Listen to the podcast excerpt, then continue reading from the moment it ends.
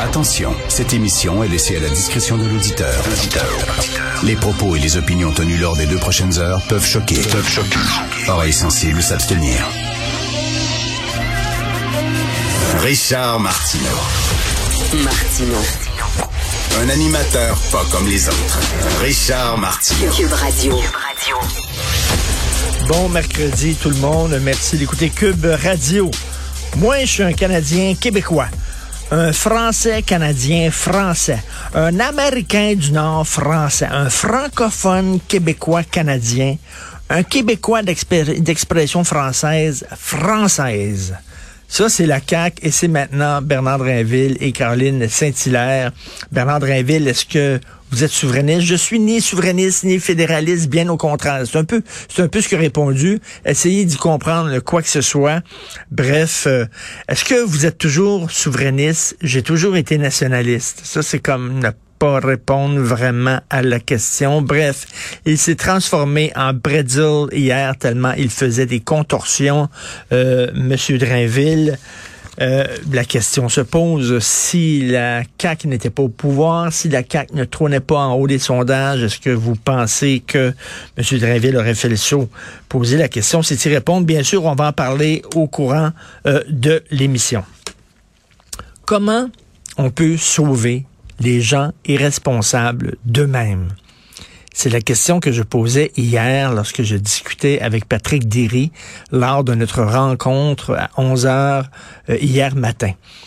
Comment tu peux sauver les gens irresponsables d'eux-mêmes? Comment ça se fait qu'il y a encore des gens qui montent dans une chaloupe, qui vont en bateau et qui ne portent pas de veste de flottaison?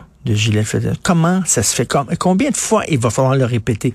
Pensez-vous que les autorités vous demandent ça pour vous emmerder, pour vous faire suer? Il y a encore deux personnes qui sont décédées hier, des gens qui étaient en chaloupe, qui n'avaient pas de veste de flottaison. Si bol, il va falloir le dire combien de fois?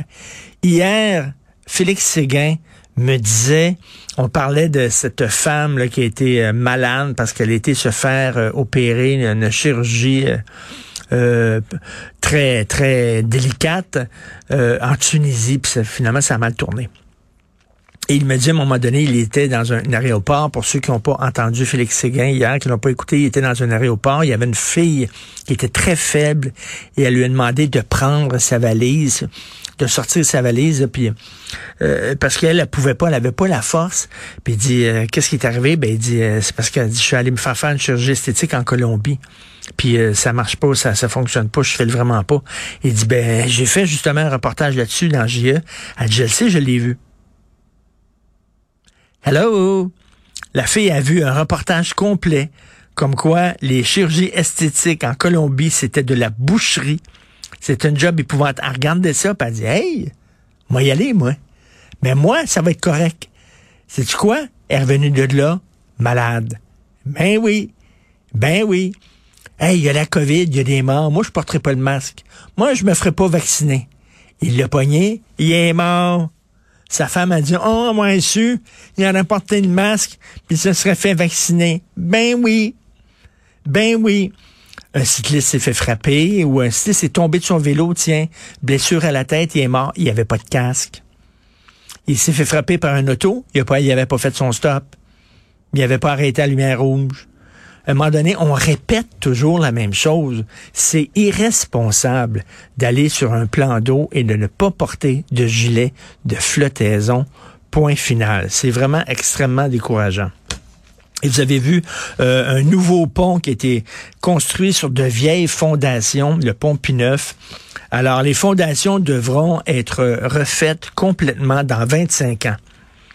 Plutôt que de tout refaire, fondation, puis le pont, puis tu, tu refais tout, puis là, ça va être bon pour 75 ans. Non, le gouvernement a dit non, non, on va garder les vieilles fondations tout croches qui sont en train de tomber en ruine, puis on va faire un nouveau pont par-dessus. Puis dans 25 ans, ben, il va falloir tout recommencer parce que les fondations sont vieilles. Tu regardes ça, tu dis, attends une minute, là, y a-tu des gens intelligents qui ont pris cette décision-là? C'est quoi exactement? Et un nouveau pont sur de vieilles fondations qui sont en train de s'effriter, ça me fait penser à la CAQ. Hein, la CAQ, wow, c'est nouveau, la CAQ, wouh! On n'a jamais joué dans ce film-là, la CAQ. Un nouveau parti, puis tout ça. Mais tu regardes les fondations, c'est des vieilles fondations. C'est les fondations du beau risque. C'est les fondations d'il y a 50 ans, 40 ans, 30 ans, quand on disait, ben là, on va aller essayer d'arracher des pouvoirs à Ottawa, puis ça n'a pas fonctionné. Mais là, on nous présente ça comme si c'était un nouveau, un nouveau gadget. Nous autres, on va réussir. Regardez comment c'est neuf. Puis les gens qui n'ont pas beaucoup de notions d'histoire disent, hey, c'est vrai, ça c'est bon. Pas besoin de souveraineté. On va aller chercher du nouveaux pouvoirs à Ottawa. C'est tellement bon. Mais quand on connaît l'histoire, c'est une vieille affaire, ça. C'est des vieilles fondations. Le pont Pineuf, c'est la CAQ. Ça a l'air super beau, ça a l'air bien chouette, c'est fantastique, mais ce sont sur des vieilles, c'est un, c'est un parti qui est basé sur des vieilles fondations.